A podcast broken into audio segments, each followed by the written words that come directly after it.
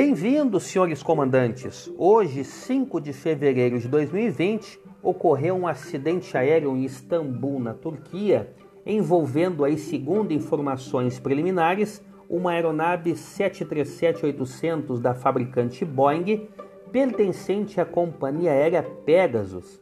O prefixo desta aeronave, para quem quiser procurar aí na internet, é Tango Charlie India Zulu Kilo. É, pelo que nós podemos ver nas fotos, porque assim que eu recebi essas informações, eu postei um vídeo no YouTube relatando o acidente e mostrando algumas fotos que estavam sendo veiculadas. É possível ver que a aeronave foi partida em três seções. Houveram duas rupturas que geraram três sessões. Aliás, se você ainda não é inscrito, acesse lá youtube.com/canal aéreo. A primeira dessas sessões é a cauda, onde temos ali o estabilizador vertical e o estabilizador horizontal, que ficou, de acordo com uh, uh, a visão da imagem, parcialmente presa à fuselagem. Já a outra seção trata-se do cockpit, onde ficam ali tripulação, piloto e copiloto, respectivamente. Esta sim foi separada por total do restante da fuselagem.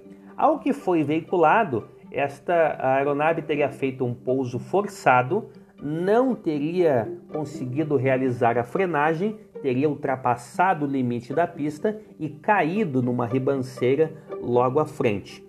Ao final do dia de hoje foi veiculado um vídeo que mostrava de fato uma aeronave percorrendo a pista numa situação de chuva muito densa e em seguida caindo ao final desta pista de pouso, que então supostamente é um vídeo que mostra o acidente ocorrido.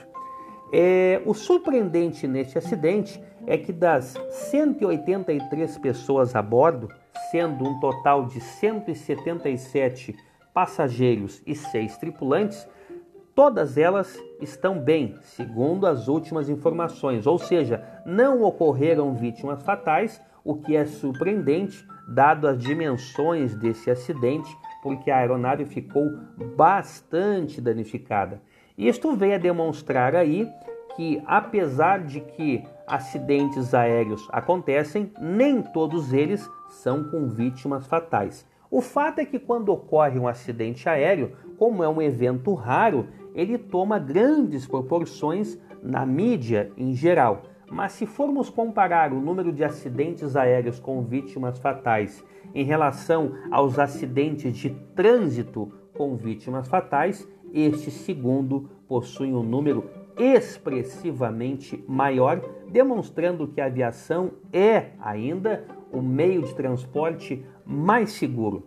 É, até o momento não se tem maiores detalhes, evidentemente que somente as investigações poderão apontar o que realmente causou o acidente e até o momento tudo que se cogita é mera especulação. Mas fato é que se aquele vídeo que circulou ao final do dia for deste acidente, algo ocorreu durante o pouso. Se é que era um pouso, porque as autoridades, no primeiro momento, falaram em pouso, mas nada impede que tenha sido durante uma decolagem e que essa decolagem por algum motivo fosse abortada, mas não houve tempo hábil para frear. Então, como eu disse, tudo é especulação e as informações às vezes são um tanto contraditórias quando emitidas assim que o acidente acontece. De qualquer modo, estamos aqui no podcast do Spotify, levando para você as últimas informações, onde a nossa ideia